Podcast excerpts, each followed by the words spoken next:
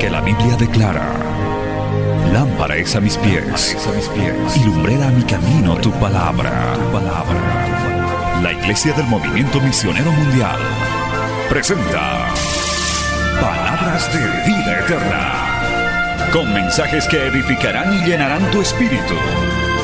Con ustedes, el mensaje de hoy. Bienvenidos a Palabras de Vida Eterna.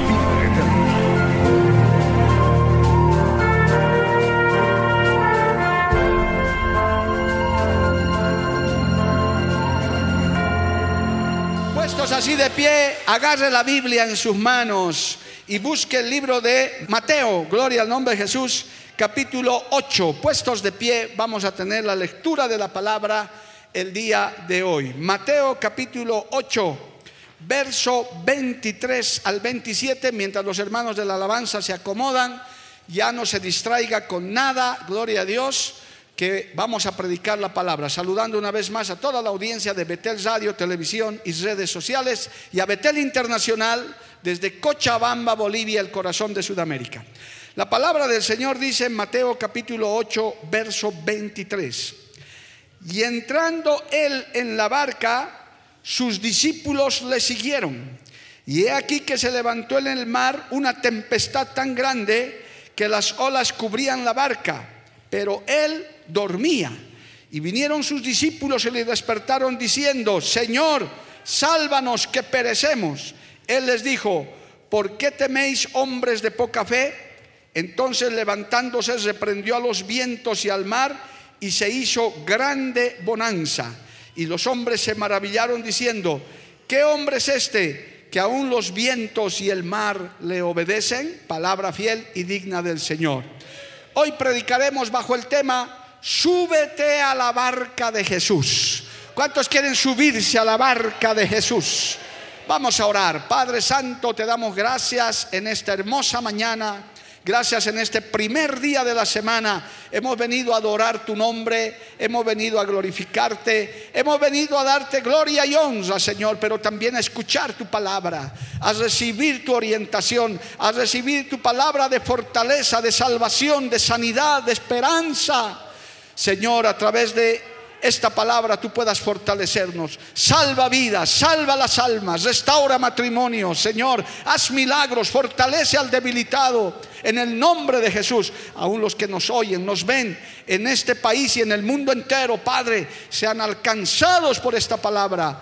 Te lo pido, te lo ruego, en el nombre de Cristo Jesús. Y esta palabra vuelva a ti con mucho fruto para honra y gloria de tu nombre. Amén. Y Amén. Tomen asiento, hermano, dando gloria al Señor. Aleluya. Le pido que no se distraiga con nada, hermanos.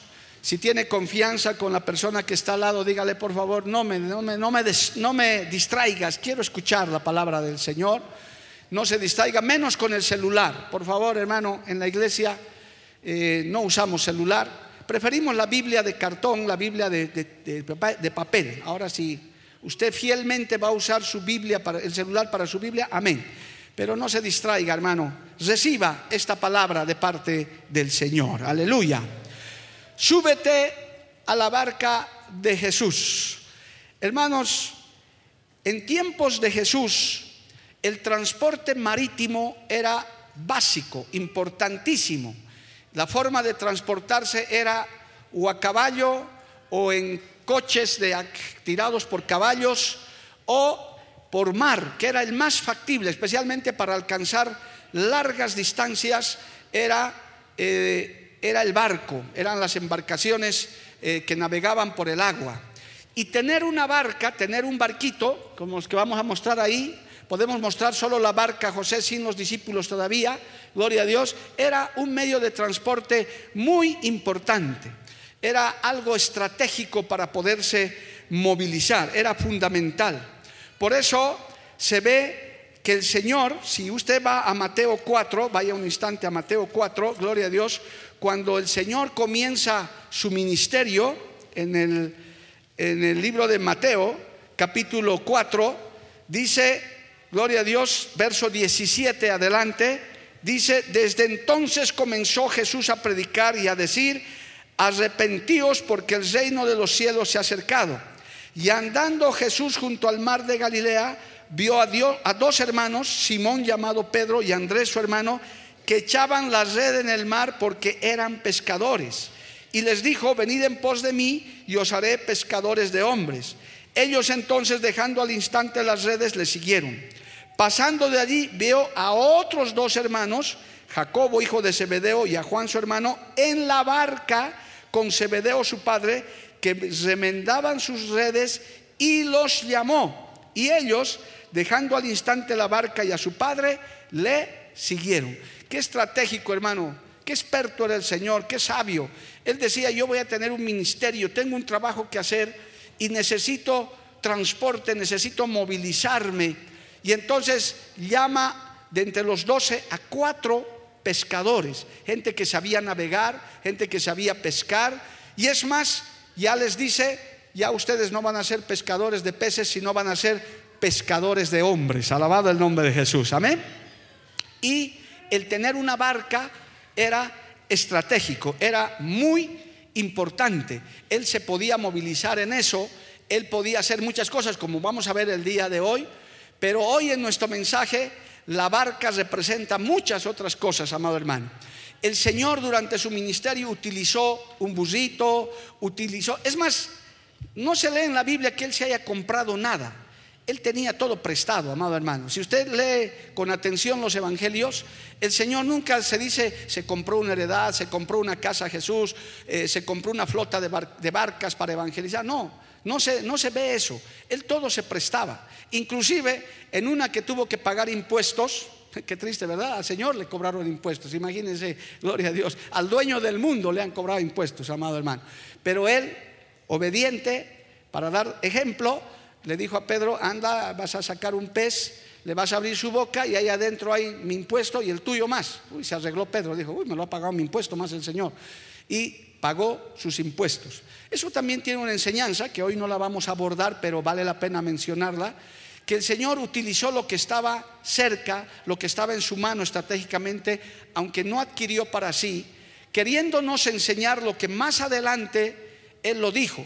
No se hagan tesoros en la tierra, no se aferren de las cosas en la tierra, porque esta tierra pasa. Háganse tesoros en el cielo. Alabado el nombre de Jesús. Porque nada hemos traído ni nada vamos a llevar. ¿Cuántos dicen amén, amado hermano? El Señor nos enseñó eso y ciertamente, aunque nos duela a muchos, aunque les duela a muchos hermanos, es verdad, nada hemos traído y nada vamos a llevar tampoco. En vano nos afanamos. Ahora, hay que tener cosas materiales, sí, pero no son lo principal, no es lo importante. Por eso el Señor no se compró nada. Él podía haberse construido su propia sinagoga como lo han hecho los reyes de Israel, como lo hacían los grandes aún del pueblo de Israel, se compraban heredades. David, Jacob, eh, Job eran millonarios, hermano, tenían posesiones, pero Cristo no. Él usó todo prestado. Hasta el busito en el que entró se fue a prestar, amado hermano. El aposento alto donde dio la cena del Señor era prestado también. Como diciéndonos eso. No se, no se de las cosas de este mundo. Tengan lo necesario. Yo les voy a dar lo necesario para que la pasen bien. Pero no se afecen a eso. Lo importante es hacerse tesoros en el cielo. Gloria al nombre de Jesús. Y en medio de eso vio la barquita el Señor en su sabiduría dijo, yo voy a necesitar una barca, voy a necesitar gente que sepa navegar, porque aquí el transporte es así, yo tengo que moverme. Usted lo va a ver, hermano, al Señor en su ministerio, muy pocas veces predicando en la sinagoga, en el templo. Él más bien salía a buscar las almas, él más bien llevaba el mensaje a las provincias, a las aldeas, eh, organizaba equipos de evangelización. Esas veces no había radio, no había televisión, no había redes, no había nada. Es más, no había ni micrófono, hermano. Yo no me explico hasta el día de hoy cómo el Señor predicaba a tres mil, a cuatro mil sin micrófono. Imagínense. Que usted dice, no le oigo. Y eso que en un local tan pequeño donde no hay más de mil personas aquí.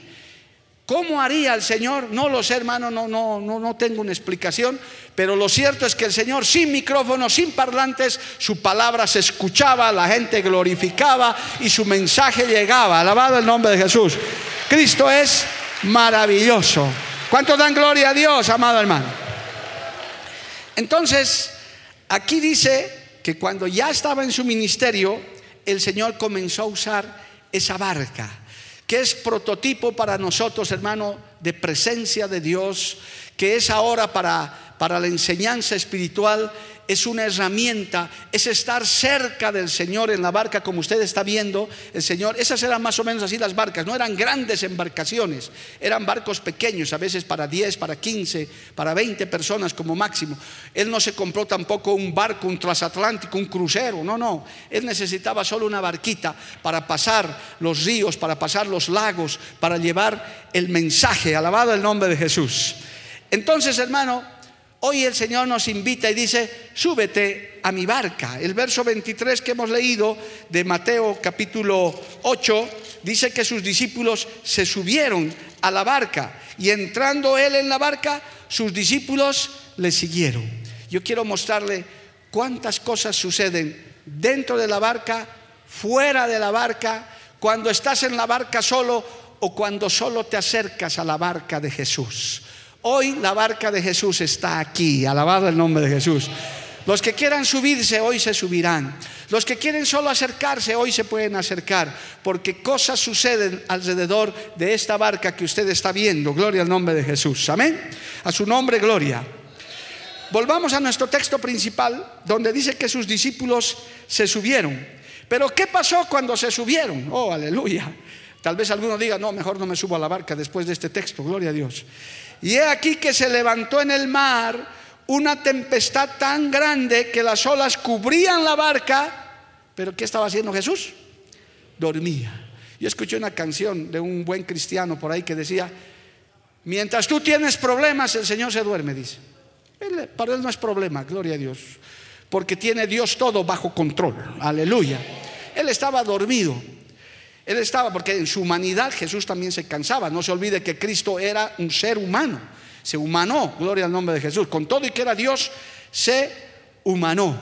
Pero ¿qué pasó, amado hermano? Se levantó esa tempestad en la vida con Cristo o sin Cristo, hermano tenemos tempestades de toda clase, tenemos problemas.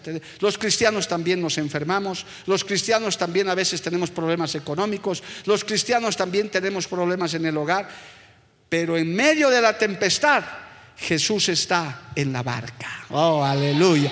Esa es la gran diferencia. En medio de tu tempestad, en medio de tu problema, Jesús está en la barca, está en tu barca. Él está pendiente, alabado el nombre de Jesús, demostrándote que aunque está dormido humanamente, Él está muy pendiente probando tu fe. ¿Escuchaste bien eso? Cuando el Señor estaba dormido, estaba probando la fe de sus flamantes discípulos. Cuando vienes a Cristo, tristemente hermano, se ha tergiversado el mensaje hoy en día, se ha torcido. Se está predicando un mensaje de que si vienes a Cristo, todo te va a ir bien, todo ya todo está arreglado, todo está solucionado. En cierta parte eso es así. Pero el Señor también te manda pruebas, te manda tentaciones, eh, permite, perdón, tentaciones, te manda pruebas, aleluya, permite tempestades en tu vida para probar tu fe, para hacerte crecer, para que aprendas, atención, arriba también, para que aprendamos a confiar en el Señor para que aprendamos a saber que Cristo está en la barca y Él tiene todo bajo control. Dale un aplauso al Señor, amado hermano. A su nombre sea la gloria. Cristo vive. Pero sus discípulos dice que prácticamente, hermano, estaban aterrorizados y le dijeron en el verso 25, Señor, sálvanos que perecemos. ¿Cuántas veces decimos eso en nuestra vida, hermano? Señor, sálvanos, ayúdanos cuando hay una tragedia, cuando hay una dificultad, cuando no sé, pues hermano, nuestras tempestades son de diferente naturaleza, aleluya. Y ahí, viendo ese momento, viendo esa situación, como Jesús estaba en la barca, se despertó y les hizo esta pregunta, ¿por qué teméis hombres de poca fe? Oh, aleluya. Qué tremendo es cuando nos falta la fe, hermano Cuando vemos en nuestra vida jaque mate, esto nadie lo resuelve. Un creyente dice, humanamente nadie lo resuelve, pero Cristo lo resuelve. No hay respuesta humanamente, pero Cristo tiene la respuesta, amigo, amiga, hermano nuevo en la fe. Cristo tiene la respuesta. ¿Cuántos dicen amén? Cristo tiene la solución. En Cristo hay esperanza. En medio de la tormenta. ¿Usted se imagina si Cristo no habría estado en la tormenta? Eh, digo, en la, en la barca. ¿Qué habría sucedido, amado hermano? Esos, esos discípulos se hubieran tirado al mar. ¿Qué hubieran hecho? Ahí estaba Cristo. Estaba en la barca. Porque los discípulos se subieron con él.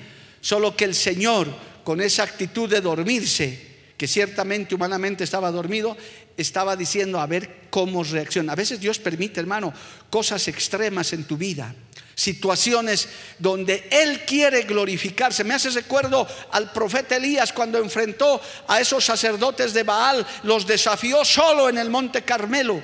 Y hermano, les dijo, clamen a su Dios que haga descender fuego. Y el que haga descender fuego, ese va a ser Dios sobre Israel. Adelante, háganlo ustedes primero. Y esos sacerdotes de Baal no lograron nada.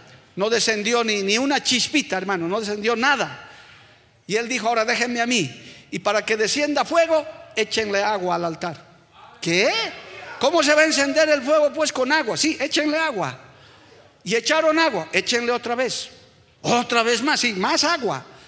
Y echaron otra vez, una vez más, para que vean que Dios es Dios, que Jehová es Jehová, que el Señor es poderoso, que Él tiene la respuesta. Y clamó Elías y el fuego descendió, alabado el Señor, y y quemó todo, amado hermano. Dios permite situaciones extremas, tempestades en tu vida, no para que te quejes, no para que te vayas de la iglesia, no para que te desanimes, es para que crezcas porque Cristo está en la barca. Solo tienes que asegurarte que Cristo esté en tu barca. Y si tú confías en Él, el Señor te dirá, no temas, hombre, mujer de poca fe. Y Él se levantará y dice, y reprendió los vientos y el mar y se hizo grande bonanza. Detrás de una gran prueba viene una gran victoria, amado hermano. Mientras más dura sea la prueba, más grande será la victoria. ¿Cuántos dicen amén, amado hermano? Mientras más duro es el proceso, más uno celebra la victoria. Mire cómo Dios nos está haciendo esperar por el terreno, hermano, para darnos la dirección. El día que llegue, yo creo que ya no solo nos vamos a emocionar, hermano, vamos a llorar de alegría. Gloria al nombre de Jesús. Solo que hay que aprender a esperar en el Señor. Bendito el nombre de Jesús. Amén, amado hermano. Jesús debe estar en tu barca. Asegúrate de eso de que Cristo esté en tu casa, de que Cristo esté en tu negocio, de que Cristo esté en tus planes. No saques a Dios de tus planes. Siempre pon a Dios primero, por delante. Yo me gozo por esos hermanos que hasta cuando empiezan un negocio me llaman, me dicen, pastor, venga y óremelo, por favor. Yo no puedo abrir este negocio sin la bendición de Dios. Qué lindo, gloria a Dios. Cuando empieces una carrera, joven, dile, oren por mí, por favor, estoy empezando una carrera. Que Cristo esté en tu barca, que Cristo esté en tu casa. Y cuando se levante la tempestad, él te dirá, no temas, yo estoy contigo, tranquilo, Dios está en control, el mundo está con tempestades, la iglesia está confiada en el Señor, aleluya, puede faltar lo que sea. El salmista dijo, Jehová es mi pastor, nada me faltará. Dale un aplauso al Señor, amado hermano. Alabado el nombre de Jesús. A su nombre, gloria. Vamos a Marcos 6, hermano. Vamos a ver otra situación con la barca. Vamos al Evangelio según San Marcos, capítulo 6. Alabado el nombre de Jesús. Mire hermano, aquí se lee, en este caso, en el verso 45 adelante. Vamos a leer mientras usted sigue viendo esas fotitos de la barca y de la tormenta. Dice Marcos 6, 45. Enseguida hizo a sus discípulos entrar en la barca e ir delante de él a Bethsaida, en la otra ribera. Entre tanto, él despedía a la multitud. Y después que los hubo despedido, se fue al monte a orar. Y al venir la noche, la barca estaba en medio del mar y él solo en tierra. Escucha esto. Y viéndoles remar con gran fatiga, porque el viento les era contrario, cerca de la cuarta vigilia de la noche, vino a ellos andando sobre el mar y quería adelantárseles. Viéndole ellos andar sobre el mar, pensaron que era un fantasma y gritaron, porque todos le veían y se turbaron. Pero enseguida habló con ellos y le dijo, tened ánimo, yo soy, no temáis, alabado el nombre de Jesús. Qué lindo, amado hermano. En este caso, el Señor no estaba en la barca. Él los mandó en la barca solos, hermano. Hay veces en el que el Señor dice, anda, tú adelántate, haz, yo estoy contigo. Mire, Él se fue a orar. Él los dejó a sus discípulos en medio de la cuarta vigilia, era como el amanecer, amado hermano, era entre las 3 y las 6 de la mañana. Gloria a Dios. Hermano, y Él se fue a orar. Parecía que Él no los estaba vigilando, no los estaba viendo. Pero yo quiero decirles en esta mañana, aunque parezca que estás solo en la barca, Jesús está pendiente, el Señor te está mirando, Él no se descuida de tu vida. Yo no sé para quién será esta palabra, pero el Señor te dice, yo no me he descuidado de ti, yo no te he dejado solo, yo estoy pendiente. Aunque tú digas que estás solo, Cristo está contigo. Alabado el nombre de Jesús. El Señor está pendiente de tu situación. Él lo tiene pendiente. ¿Cuántos dan gloria a Dios por eso, amado hermano? A su nombre sea la gloria él estaba pendiente, y me gusta mucho esta parte que hemos leído. Dice, gloria a Dios, y viéndoles remar con gran fatiga, porque el viento les era, él los miraba, que ellos remaban. Esta vez no era una tempestad, era el viento contrario. Hermano, ¿cuántos vientos contrarios no tenemos en la vida? Proyectos que no avanzan, a veces en la propia familia, a veces en el propio negocio, en nuestras actividades, gente que, que, nos hace la guerra porque somos cristianos, situaciones, hermano, que no nos salen como pensábamos que iban a salir, hay vientos contrarios, siempre habrá y ha habido vientos contrarios. Yo estoy seguro que el de tu lado, el tu delante, el que está aquí, el que está allá arriba, tenemos vientos contrarios en la vida, hermano, que el Señor lo permite. El Señor también permite que muchas cosas las alcancemos con esfuerzo. ¿Sabe qué? Las cosas que se consiguen con esfuerzo se las valora mucho más todavía que las cosas que se consiguen fácil, amado hermano. Porque las cosas que se consiguen fácil, fácil se van. Pero las que se las consigue uno con esfuerzo, con fatiga, uno las valora mucho, porque sabe lo que han costado. Alabado el nombre de Jesús, aleluya. Y el Señor estaba pendiente, amado hermano. Jesús los mandó por delante y no estaba en la barca aunque él no estaba en la barca, los estaba vigilando, estaba pendiente y los vio en su situación. Hermano, muchas veces parece que estamos solos en la barca. Yo he escuchado varias veces y he tenido que ministrar creyentes que dicen, pastor, el Señor no me oye, no me responde, parece que me ha abandonado. Nunca digas así. ¿Por qué? Porque hay una promesa del Señor, no una, varias, pero una que te la recuerdo el Señor les dijo a todos, yo estaré con vosotros todos los domingos hasta el fin del mundo. ¿Cuánto dice amén? No, ¿eh? Todavía hay personas. Ya empezó el culto. Yo estaré con vosotros todos los días hasta el fin del mundo. Él está aquí en este día. ¿Cuánto dicen amén, amado hermano? Él está aquí. Y aunque esta vez no está dormido en la barca, pero Él está mirando, hermano. Él está observando, Él está viendo tu fatiga, Él sabe de tus vientos contrarios. Y muchas veces Dios lo permite porque esos vientos contrarios también te hacen crecer. Así como las tempestades, esos tremendos problemas te hacen crecer, los vientos contrarios también te ayuda a esforzarte. ¿Sabe qué le dijo a Josué? Mira que te mando que te esfuerces y seas valiente. El nuevo evangelio dice, no, no tienes que hacer nada, échate en cama y viene la salvación. No, Señor, no es así.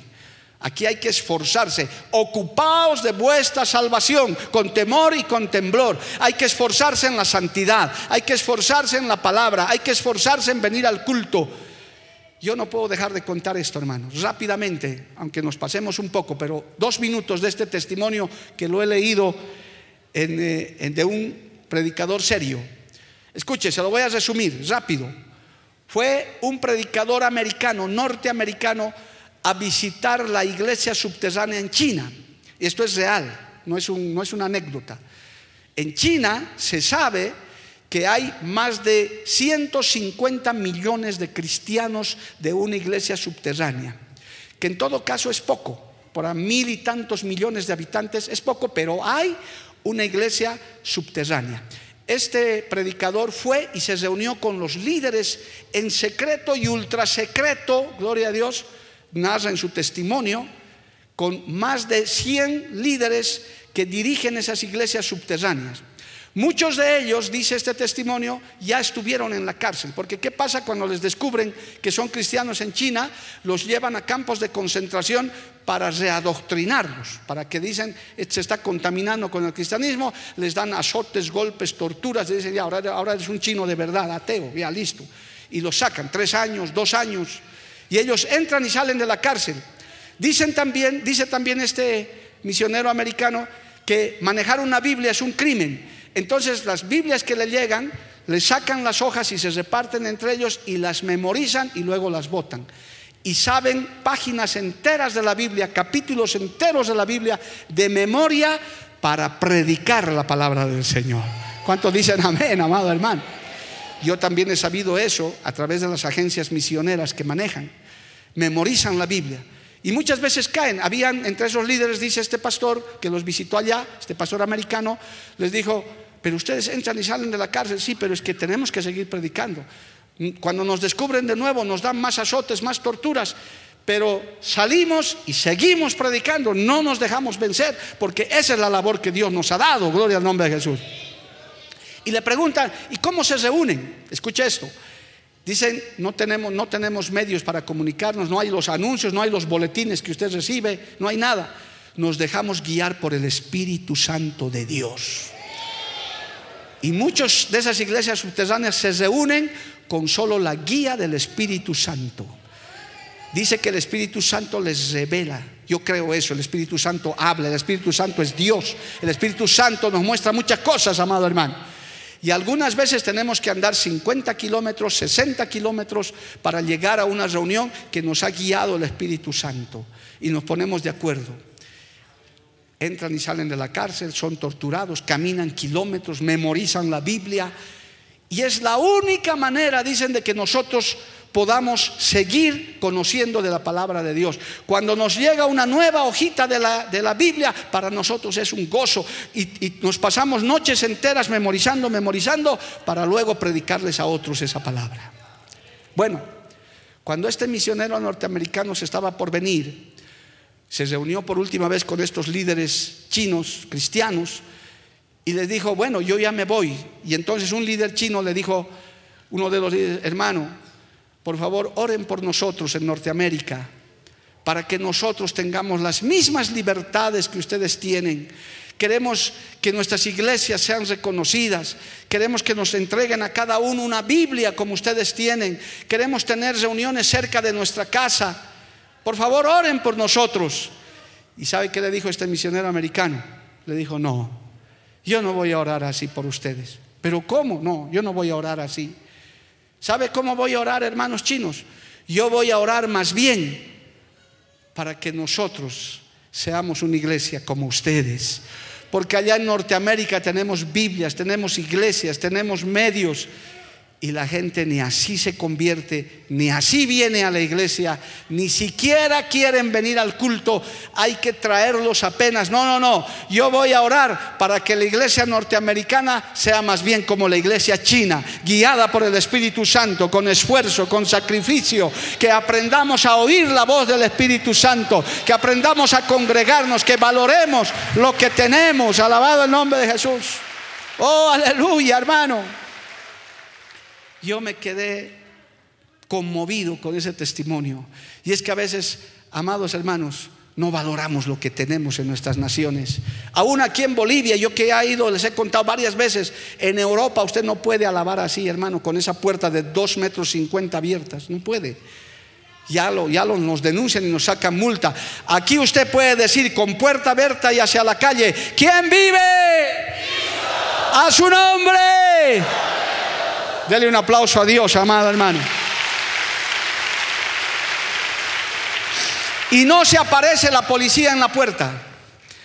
No se aparece. Más bien entran los policías, se sacan el gorrito y escuchan la palabra. Gloria al nombre de Jesús porque saben que estamos alabando a un Dios vivo, porque Dios tiene los cielos abiertos sobre Bolivia y hay que aprovechar ese tiempo. Por eso, por este testimonio que quiero decirles, aunque hay vientos contrarios, es para que crezcamos. Si usted tiene que caminar 10 kilómetros, 5 kilómetros, si usted tal vez tiene que comprarse una Biblia nueva, haga el sacrificio, amado hermano. Esfuércese, hay las facilidades, se puede. Hoy en día a través de las redes usted puede escoger el mensaje que quiera en países como el nuestro. Hay que aprovechar y aunque los vientos son contrarios, Jesús lo permite para que crezcas, para que valores, para que des gloria a Dios por estas libertades que tenemos en Bolivia, porque podemos predicar la palabra en esta misma hora, podemos salir en fila a la calle y podemos cantar coros en las calles, nadie dice nada. El pueblo boliviano es de Cristo, la gente sabe que Dios es el Dios de Bolivia y Dios ha bendecido esta nación. A su nombre, gloria. Por eso el Señor cuando viene caminando en la barca les dice, tened ánimo, aleluya. Tengan fuerza, tengan ánimo. Yo soy, aleluya. Gloria al nombre de Jesús, tened ánimo. Yo soy no teman, les dijo el Señor, aleluya, yo soy, no temáis. Y se subió, dice, y subió a ellos en la barca y se calmó el viento y ellos se asombraron en gran manera y se maravillaron. Alabado el nombre de Jesús. Claro, ahí lo que narra después otro evangelista es que Pedro le dijo, Señor, si eres tú, haz también que yo camine sobre las aguas. Y Pedro ciertamente se bajó y el Señor dijo, ven, vas a caminar sobre las aguas. Y Pedro comenzó a caminar sobre las aguas, pero cuando vio su situación, vio su realidad, su, su, fe se debilitó, gloria al nombre de Jesús, se hundió. Y el Señor tuvo que sacarlo. A veces es que el problema, hermano, es la fe es saber reconocer cuándo está Cristo en la barca y cuándo no está Cristo en la barca. Pero el que no esté Cristo en la barca no significa que Él se haya descuidado, que Él te haya abandonado, que a Él no le importes. Él sí le importas. Por muy pecador que seas, Cristo te está mirando, Cristo te ama. Por muy malvado que seas, tal vez hay alguno sentado aquí o que me está oyendo que se ha apartado del Evangelio. El Señor te ama y está esperando que vuelvas a su casa. Está esperando que te reconcilies. Está esperando que te arrepientas. Aunque tú dices que Él no está en tu barca, Él te está vigilando desde el monte de oración. Él te está mirando, está viendo tu fatiga, está viendo tus problemas. Qué bueno es estar en la barca de Jesús. Alabado el nombre de Cristo. Amén, amados hermanos. ¿Cuántos dicen amén? Ahí estaba el Señor diciendo, ten ánimo, yo soy. Tengan ánimo, no teman. Qué lindo. Igual que la primera vez. Qué importante. Gloria al nombre de Jesús. Ahora, en Mateo capítulo 14, hermano, veamos un poquito más de esto. En Mateo capítulo 14, gloria al nombre de Jesús. Dice, aleluya, en el verso 28, gloria al nombre de Jesús. Vamos a ver si es Mateo, puede ser Marcos, gloria a Dios. Alabado el nombre de Cristo. El Señor, hermano, sí, estamos en en Mateo, vamos a Mateo, sí, esto es Marcos. Mateo capítulo 14, gloria al nombre de Jesús. Vamos allá un instante. Vamos a ver, hermano, cómo es otra situación con la barca. Mateo capítulo 14, verso 28. Aleluya. Dice así la palabra del Señor. Entonces les respondió Pedro y dijo, Señor, si eres tú, manda que yo vaya a ti sobre las aguas. Es lo que les he contado. Gloria al nombre de Jesús. Ahí el Señor les puso en calma. Pero Muchas veces, hermano, Jesús no está en la barca, aparentemente, otras veces Jesús está en la barca, pero otras veces basta con acercarse a la barca, con venir cerca de la barca. ¿Sabe qué? Ahora sí, Marcos capítulo 4 es el texto, Marcos capítulo 4, el Señor usaba la barca, hermanos, para a manera de púlpito. Escucha, esto es muy importante. Marcos capítulo 4, Dice así, otra vez comenzó Jesús a enseñar junto al mar y se reunió alrededor de él mucha gente, tanto que entrando en una barca, se sentó en ella, en el mar, y toda la gente estaba en tierra junto al mar. Aquí vemos cómo el Señor utilizaba la barca como púlpito, amado hermano. Porque era tanta gente que él alejaba la barca, tal vez por ahí hay alguna fotito que se ve, gloria a Dios, un dibujito, cómo Jesús alejaba la barca y él utilizaba como púlpito, como mostrándoles, alejándose de él y predicar. Y les enseñaba, ¿sabe qué hermano? Cuando te acercas a la barca de Jesús, escucharás enseñanza, escucharás doctrina. Dice claramente en el verso 2, y les enseñaba por parábolas muchas cosas y les decía en su doctrina, y comenzaba a enseñarles. Ahí está la parábola del sembrador. Acercarse solamente a la barca de Jesús, que es la presencia de Dios, el lugar de donde fluye la palabra, ya puedes recibir enseñanza, ya puedes recibir doctrina. O sea, que aunque Cristo todavía no está en tu barca, que aunque tal vez Cristo, hermano, te está vigilando, el solo acercarte a escuchar, vamos a decir que esto es una barca, el solo hecho de escuchar, de captar esta transmisión, ya estás recibiendo palabras de fortaleza, palabras de ánimo, ya tu espíritu se está gozando, aleluya, de saber que hay un Cristo que te ama, hay un Cristo que está ocupado de ti, que esto no es una religión, aleluya, que esto es palabras de vida eterna, palabras que traspasan el corazón, que tienen doctrina y tienen fundamento. ¿Cuántos dicen amén, amado hermano? A su nombre sea la gloria. Cristo vive, amado hermano. Es que la barca del Señor es tan simbólica y tan importante, hermano, que se la menciona bastante en la Biblia. Cuando estaba en la barca, cuando no estaba aparentemente en la barca. Y aún acercándote solo a la barca, ya tienes beneficios. Es que es Cristo, es que es Dios, hermano, el que está ahí buscando a la gente. Ahora bien, mire, en Marcos capítulo 5 se ve algo más, aleluya. Nos falta todavía dos puntitos. Escucha esto, Marcos capítulo 5. Tome nota de esto. Viniendo al otro lado del mar, a la región de los Gadarenos, y cuando salió de la barca, enseguida vino a su encuentro de los sepulcros un hombre con espíritu inmundo, que tenía su morada por los sepulcros y nadie podía atarle, ni aun con cadenas, porque muchas veces había sido atado con grillos y cadenas, mas las cadenas se habían sido hechos pedazos por él y desmenuzados los grillos, y nadie le podía dominar. Y siempre, de día y de noche, andaba dando voces en los montes y en los sepulcros e hiriéndose con piedras. Cuando vio pues a Jesús de lejos, corrió y se arrodilló ante Él. Alabado el nombre de Jesús. A su nombre sea la gloria. ¿Cuántos se gozan por eso, amado hermano? Sus discípulos estaban con Él. Pasaron al frente. Fueron, hermano.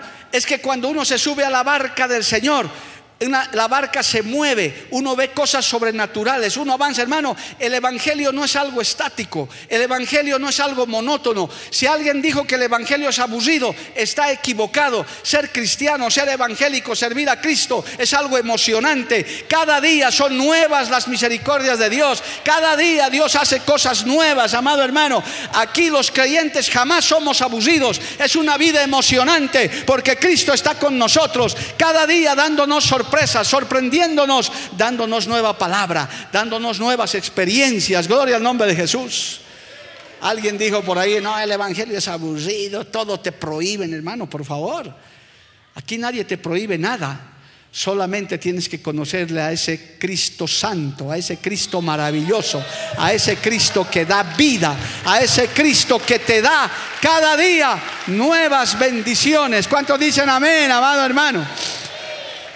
La barca nos hace ir de un lado a otro, amado hermano.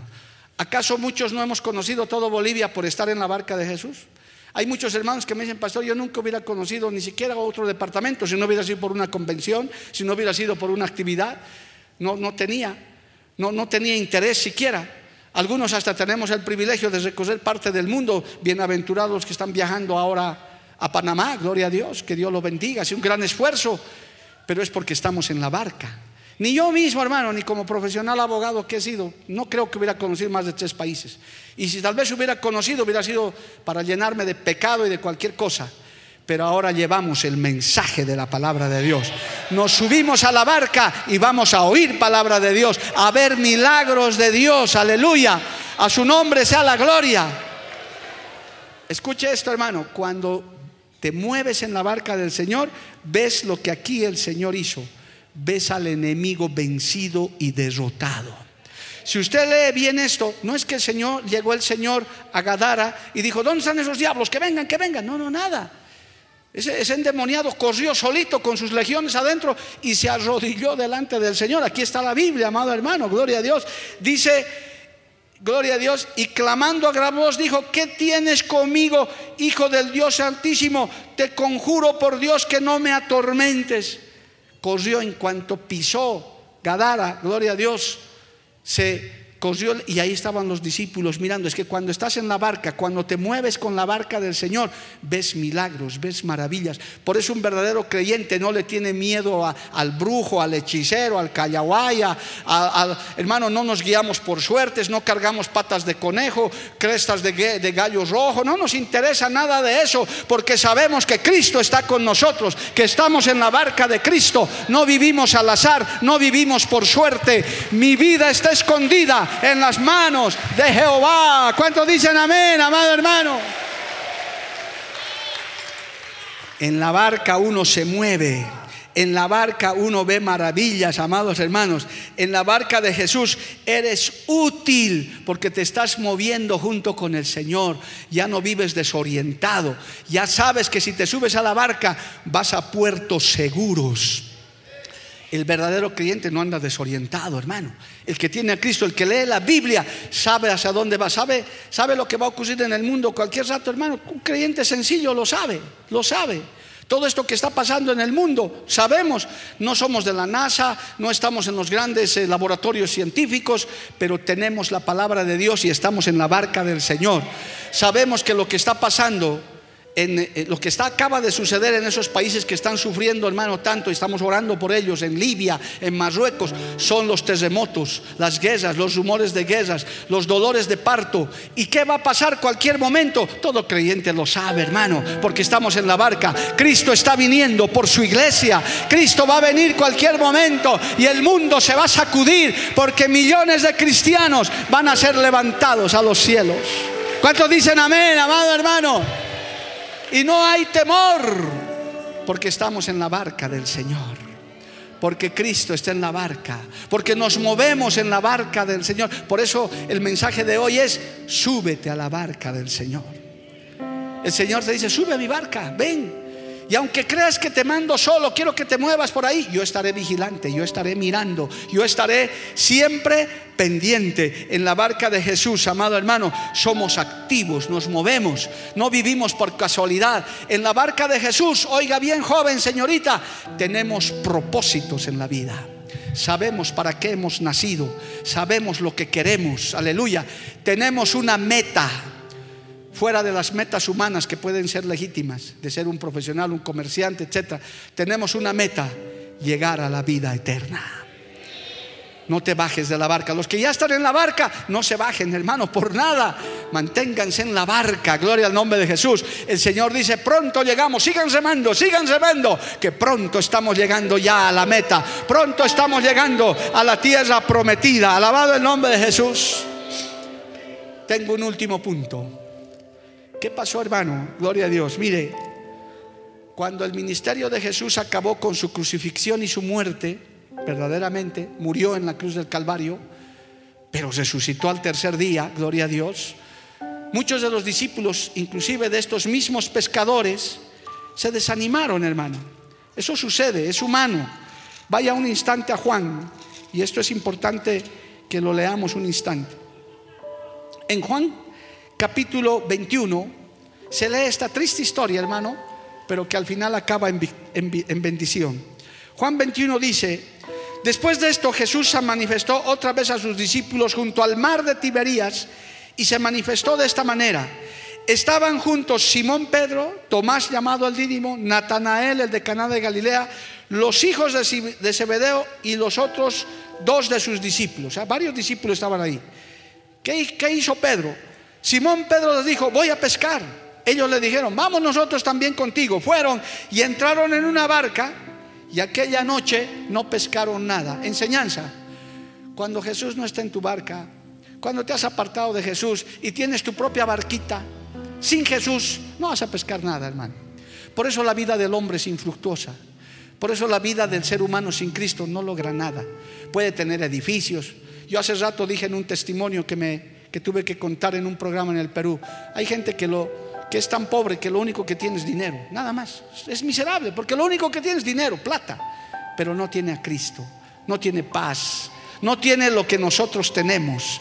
Que aunque tal vez no tengamos un edificio, tal vez ni un buen vehículo, tal vez no poseamos nada en la tierra, pero tenemos a Cristo como nuestro Salvador. Tenemos nuestra fe, tenemos a nuestro Señor, tenemos a Cristo en nuestra barca. Oh, aleluya. Tu casa tal vez no sea lujosa, pero si Cristo está ahí, es una mansión, amado hermano. Quizás vivas en un humilde cuarto, pero Cristo está ahí. Eso ya es un palacio. A su nombre, gloria. Ellos subieron a su propia barca. Jesús ya no estaba. Según ellos estaban desanimados, todo había acabado y no pescaron nada. Cuando ya iba amaneciendo, oh aleluya, se presentó Jesús en la playa los miró. Mire cómo él no perdía cuidado de sus discípulos. En este versículo 3 se ve, hermano, un, desánimo como decir los discípulos, volvamos a nuestra vida, hagamos lo que estábamos haciendo, ya, ya pasó. Pero Jesús seguía detrás de ellos. Los discípulos no sabían que era Jesús. ¿Y qué les dijo? Hijitos, ¿tenéis algo de comer? Y ellos, ¿qué les respondieron? No, claro, es que sin Cristo no tenemos nada, hermano. ¿Qué le vamos a ofrecer al mundo si sin Cristo no tenemos? ¿Usted qué sacaría viniéndome a escuchar aquí a don Mario Lima? Yo estoy seguro que ni estas dos filas se llenarían. Va, a hablar don Mario Lima, el abogado. Ah, ya. ¿Y qué nos va a hablar? No sé qué cosa hablará. Tal vez mal aliento le salga de su boca. Porque ¿qué podemos escuchar? Por eso los discursos de los políticos, es un rato, eso es toda manipulación. Qué diferente es venir cuando vas a escuchar palabra de Dios. Cuando vas a escuchar palabra guiada por el Espíritu Santo de Dios, tenéis algo de comer. El que no tiene a Cristo no tiene nada. Ellos dijeron, no, no tenemos nada.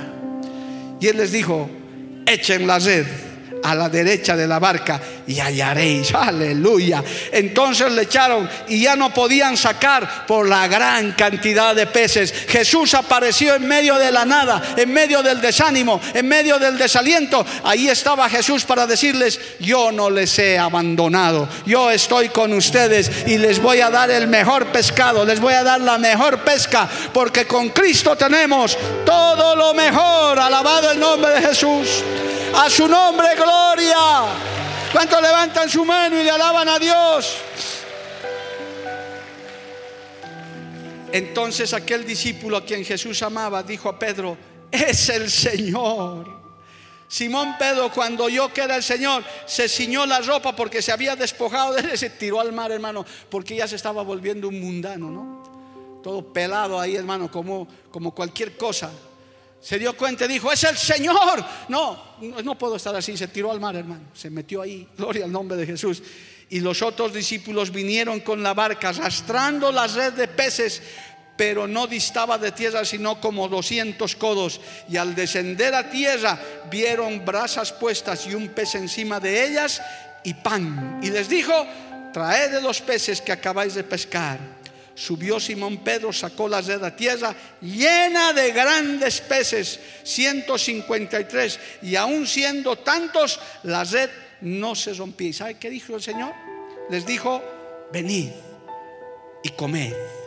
Y los discípulos dijeron, no podían ni preguntar, ¿tú quién eres? Sabiendo que era el Señor. Vino pues Jesús y tomó el pan y les dio, y asimismo del pescado. Oh, aleluya. ¿Qué diferencia cuando Jesús no está en la barca y cuando Jesús está en la barca? ¿Qué diferencia las barcas humanas, nuestros negocios, nuestros proyectos? Eso es lo que está embarcado el mundo, en sus guerras, en sus odios, en sus divisiones, cuando la iglesia está más unida que nunca a Cristo, amado hermano.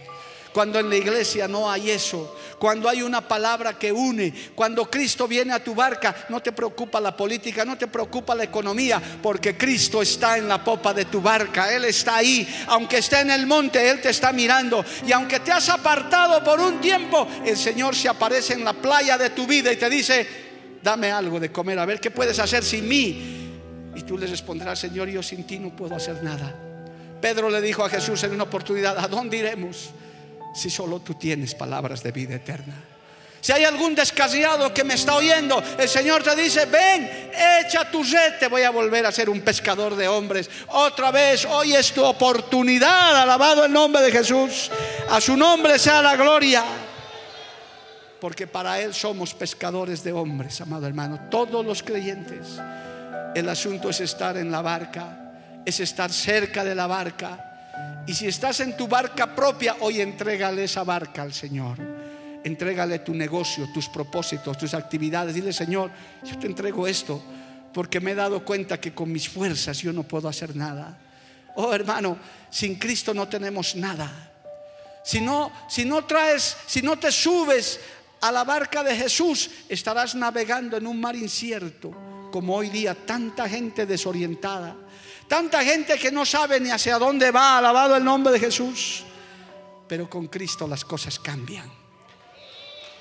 He empezado este mensaje diciendo que no es que te está diciendo que no va a haber tormentas, sí las habrá, sí las hay, pero el Señor estará ahí para calmar esas tormentas. Y las tormentas nunca serán para destrucción, las tormentas son para crecimiento, para fortaleza, para prueba. Yo les he enseñado a la iglesia tantos años y les he dicho, cuando te venga el problema, no preguntes al Señor, ¿por qué, Señor? Sino pregúntale, ¿para qué es esto? Que es muy diferente. El por qué es un reclamo, el para qué es un propósito. Porque desde que vivimos en Cristo, hermano, desde que estás en la barca, tu vida ya no es una casualidad, tu vida ya no es una coincidencia. Hoy no has venido por accidente a la iglesia, Dios te trajo. Hoy no estás sintonizando este programa por casualidad. Cristo te dice, escucha mi palabra, sube a mi barca, ven a mi barca, yo te espero en mi barca. Vamos a pescar, vamos a movilizarnos, vamos a hacer grandes cosas, vamos a derrotar al mismo diablo, porque el Señor ya lo venció en la cruz del Calvario. ¿Cuánto dicen amén, amado hermano? A su nombre sea la gloria. Alábale a Dios, hermano. A su nombre sea la gloria.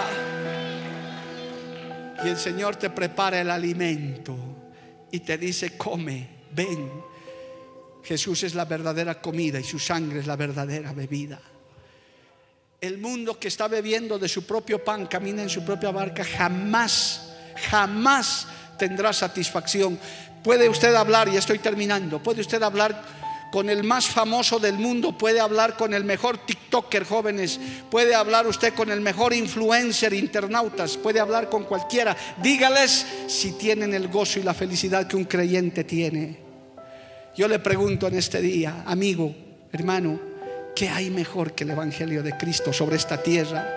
Dígame y respóndase usted en su corazón, ¿qué hay mejor que haber conocido al Cristo de la gloria, al Cristo de la barca, a nuestro Señor Dios Todopoderoso? Si usted puede decir, no, es tener un millón de dólares, es tener dos mansiones, cinco, por favor, hermano, no hemos traído nada, ni nada vamos a llevar. Es más, gente famosa gente con dinero hasta se ha quitado la vida porque su corazón está vacío. Hay un hueco, hay un vacío, permítame el término. Hay un vacío en el corazón del hombre que nada lo puede llenar, nada, ni la fama, ni el dinero, ni el sexo, ni nada. Solamente Cristo puede llenar ese vacío.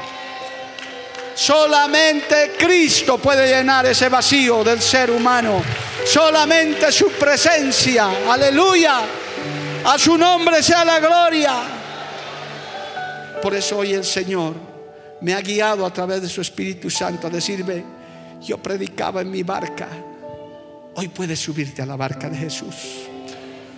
Bájate de tu barca y si tienes tu propia barquita, dile, Señor, yo te entrego mi barquita.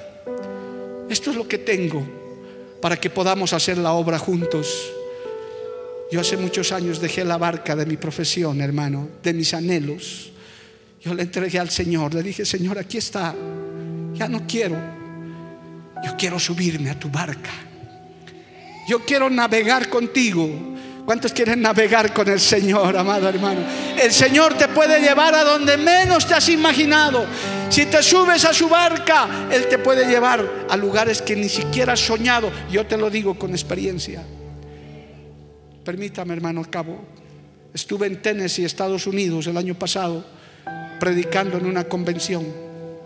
Cuando estaba orando, vi ese salón estupendo, maravilloso, con esos hermanos alabando y adorando a Dios.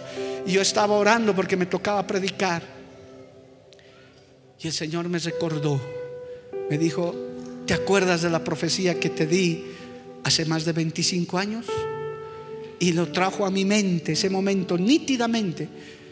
Me, me, dijo, yo te dije que tú ibas a predicar a las naciones. Hoy mira adelante, estás delante de mi pueblo en una nación tan grande como Estados Unidos. Predícales mi palabra. Yo cumplo lo que prometo. Dios cumple lo que promete. Si Dios te ha prometido algo, Él lo va a cumplir. Alabado el nombre de Jesús. Pero no será en tu tiempo, será en el tiempo de Él.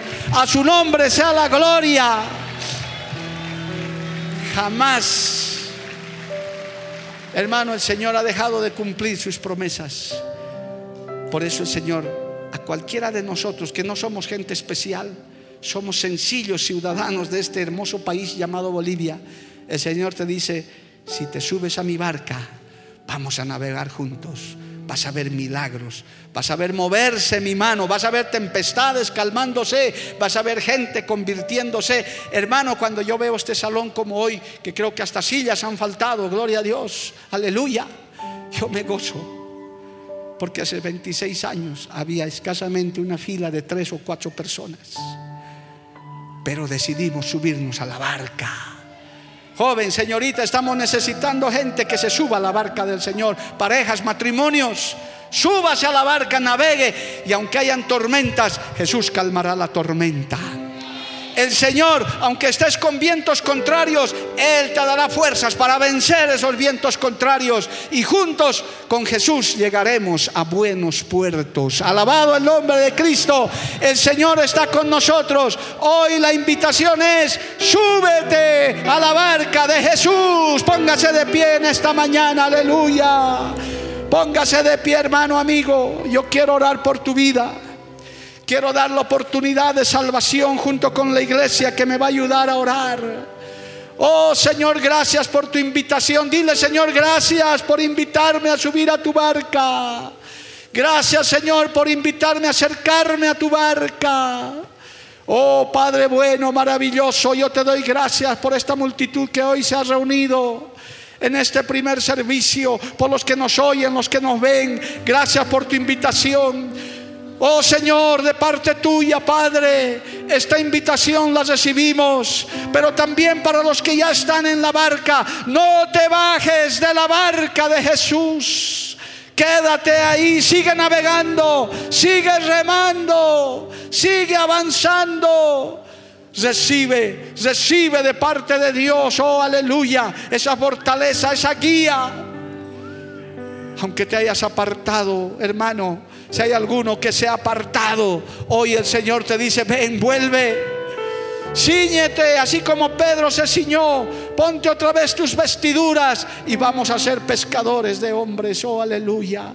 Oh, gracias Jesús. En esta hora te doy gracias por esta palabra, Padre Celestial. Y hago un llamado. Por favor, aquí no hay mucho espacio. Y tal vez de arriba no puedan bajar porque es muy, muy lejos. Pero si hay alguien en esta mañana que quiera subirse a la barca de Jesús para salvación, para fortaleza, para sanidad, yo le invito que venga unos minutitos aquí. Gloria a Dios y queremos orar por tu vida. Ven y súbete a la barca. No hay mucho espacio, Pero si hay alguien que quiera hacerlo, gloria a Dios, venga aquí adelante. No se arrodille, póngase de pie para que haya más campito. Gloria a Dios, venga, venga. La iglesia me ayuda a orar porque aquí hay mucha gente. La barca se va a llenar hoy día de gente que dice, Señor, sálvame, ayúdame, fortaléceme, sáname. La barca de Jesús está en este lugar. Y en la barca de Jesús hay salvación. En la barca de Jesús hay paz. En la barca de Jesús hay provisión. En la barca de Jesús hay consuelo, hay salvación. En la barca de Jesús hay proyectos que realizar. Oh, la iglesia me ayuda a orar en esta hora. Hay vidas que han venido a subirse a la barca de Jesús. Aunque hay tempestades en tu vida, Jesús está en la barca. Jesús está en su barca. Y en este día hay salvación, hay sanidad, hay fortaleza, aún hay oportunidad para el descasiado. Si hay alguno que se ha apartado, dígale, Señor, quiero volver a subir a tu barca. Perdóname por haberme bajado. En algún momento te bajaste de la barca, pero ahora el Señor te dice, te estás invitado a volver a subir. Él te perdona y Él te limpia. Oh, gracias Jesús. Mira este grupo de personas que han podido llegar, tal vez otros de arriba no han podido. Tú los conoces, tú sabes, pero aquí hay un grupo que dice, yo me subo a la barca. Y los que ya están en la barca, el Señor te dice, no te bajes. No te bajes por nada de la barca, aunque la tempestad sea fuerte. Sigue remando, aunque te fatigues por un tiempo, sigue remando. Dios te dará fuerzas para seguir adelante. Aleluya. Gracias Jesús. Aquí hay vidas, Padre. Aquí hay personas que quieren subirse también a la barca de la salvación. Si hay alguno en esta mañana que quiere la salvación de su alma, que quiere subirse a la barca de la salvación, repita conmigo esta oración mientras la iglesia sigue orando. Repita, repita esta oración. Señor Jesús, he oído tu palabra. Te pido perdón de todos mis pecados, dile. De todos mis pecados.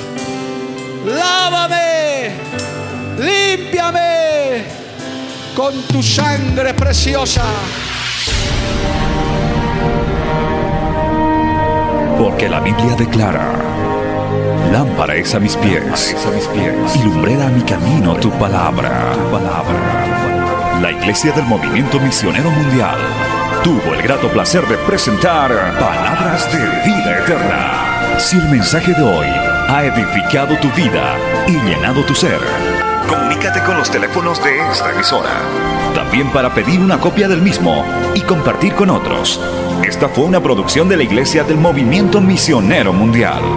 Gracias por tu atención. Hasta la próxima. Hasta la próxima. Hasta la próxima. Hasta la próxima.